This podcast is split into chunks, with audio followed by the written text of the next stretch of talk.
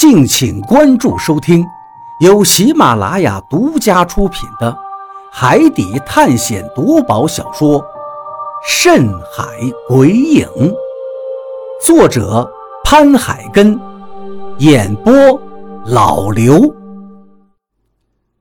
第一百零八章，朱雀。其实现在大家也都看出问题来了。事实确实就像杰罗西说的那样，貔貅好像根本对那背包里的宝石没有多大兴趣，要不然怎么会没一点反应呢？雷森想了想，说道：“你再往前走近一些。”杰罗西也生气了，他反驳道：“雷森，我已经很近了，你难道一定要我去送死吗？就算我再往前走。”能吸引他过来，可是五六十米的距离，你敢来拿罗盘吗？听到这话，雷森也傻眼了。是啊，如果杰罗西只是将貔貅引开了几十米，雷森敢去取罗盘吗？就算雷森过去拿到了罗盘，也完全没有机会逃开的。几十米的距离，完全可以被貔貅一个猛扑就把雷森干死。所以雷森也只好挥了挥手。好吧，那你回来吧。其实，如果真的是去送死，雷森显然也不会去的。杰罗西听到这话，松了一口气，赶紧往回跑。而这时，我接过杰罗西手中的背包，对他们说道：“我再去试试。”你也去试试。他们听了都是一愣。显然没有想到，我竟然会自告奋勇去斗引貔貅。小鱼，你小心点！何洛担心地提醒道。我点点头，拎起背包就走了过去。当然，我并不是想像杰罗西那样去引逗貔貅，而是我想试一试那头貔貅到底对宝石感不感兴趣。如果感兴趣的话，那为什么他又会对杰罗西手中这一袋子宝石没有反应呢？带着这个疑惑，我很快就走到了距离貔貅不足百米的地方。接着，我从背包里取出一颗宝石，这是一颗红宝石，能有鸡蛋那么大的一颗。我拿着它往洞口的方向扔了过去，砰！咕噜噜噜。宝石直接落到了貔貅的洞口处，这时就看见那头貔貅一下子就窜了出来，一嘴将那块宝石给吞掉了。吞下宝石后，接着他又盯着我看，但是却并没有要扑过来的意思。见他这般，我更疑惑了，因为刚才的情况已经证明，貔貅确实喜欢吃宝石。我非常不解。于是又取出一块蓝宝石，往他面前扔了过去。砰！咕噜噜噜！这一下，宝石直接砸到了貔貅身上。说实话，我立刻担心会不会把他激怒。不过他好像并没有生气，而是一歪头，将那块蓝宝石也给咬住了。接着，我又取出了一颗宝石，往他更前面的一点扔了过去。貔貅就往前走出几步，将宝石吃掉了。哎，他会走过来吃啊！见到这一幕，我心中不由一喜，于是又往他面前几米外扔过去一块钻石，结果他就又往前走出几步，把钻石也吃了。这一下，我真的有些搞不懂了。我的手里有一大袋子的宝石，他难道看不见吗？他为什么不扑过来抢呢？带着强烈的好奇心，我又往他前面扔了一块宝石。就这样，我往他前面扔一块，他就往前走几步吃一块；我一直扔，他就一直吃，而我也在一直的后退着。如此扔了有十几块的时候，我已经把貔貅引到离开石台五十米开外了。这时。我又往他近前几米远的地方扔出一块宝石，但是他却不吃了。他看了我一眼，然后并没有继续往前走的意思，只是静静地看着我，还有我手里的宝石。这是怎么回事呢？他怎么又不吃了？我很疑惑，又扔了一块过去，可他还是不往前走。我再扔一块，他仍然不走。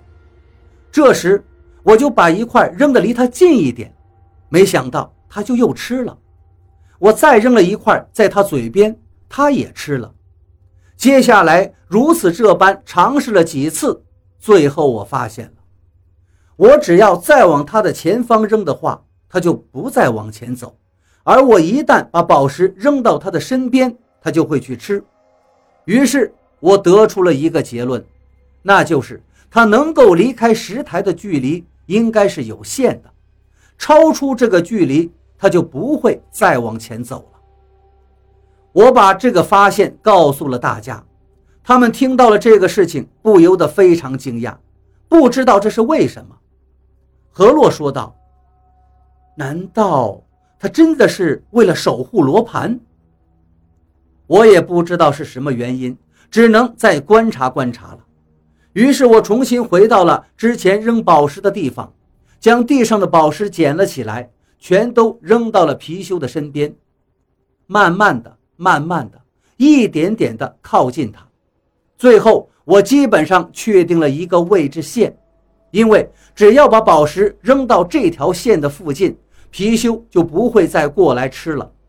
而这条位置线大概距离石台，也就是距离貔貅的兽洞，能有个三四十米的样子。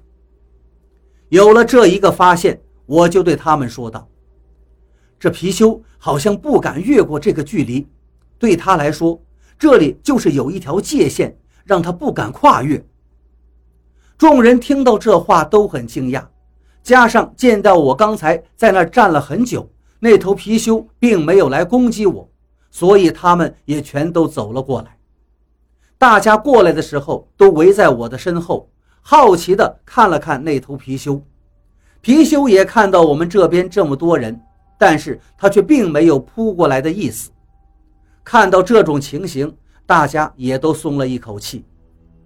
奇怪了，他为什么只到这个位置就不敢往前了呢？所有人都很好奇。这时，有人猜测道：“会不会是他一旦离开了这个距离，罗盘就会有可能被别人偷走呢？”我摇了摇头。这时，他们问我道：“怎么，便于，难道没有这种可能吗？”我对他们说道：“有这种可能，他可能是在守护罗盘，他不走远就是为了怕别人偷走罗盘。但是，如果换作是你，你会那么在乎一条界限吗？能精确到多一步也不敢跨越？”大家听到这个话，一下子愣住了。是啊，如果我们要看守一件东西的话，别人拿其他东西来诱惑你，或者你想攻击什么东西，你会特别在乎自己多追出去一米，或者多追出去一步吗？你会每次只要到某一个距离就立刻停下来吗？显然这是不可能的，除非你自己或是有人在一个地方画上了一条线，让你不敢超越。否则你不会这么较真的，而眼下事实就是如此，在这个界限处，这边有我扔的很多宝石，他并没有过来吃，而在这个界限里面都被他吃了个精光。这时李博士说道：“这就奇怪了，这里看上去并没有谁给他画什么线，也没有人围上围墙。”他怎么就会到一个地方就不再往前了呢？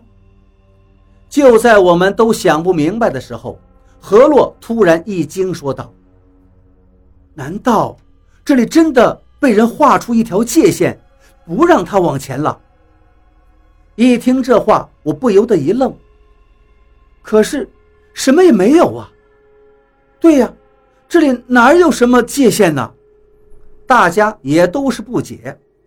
这时，何洛分析道：“应该是有，要不然无法解释这一切。”说完，他往前走了几步，走到了那几块没有被吃掉的宝石旁边，开始蹲下身体去看地面。这时，我也走了过去，问道：“何洛，你怀疑地上有什么东西吗？”何洛突然指了指地上，说道：“小鱼，你看，这里有个图案。”一听这话，我心中一惊，赶紧凑近前去看，果然在何洛的脚下有一个图案，好像是一只神鸟的形状。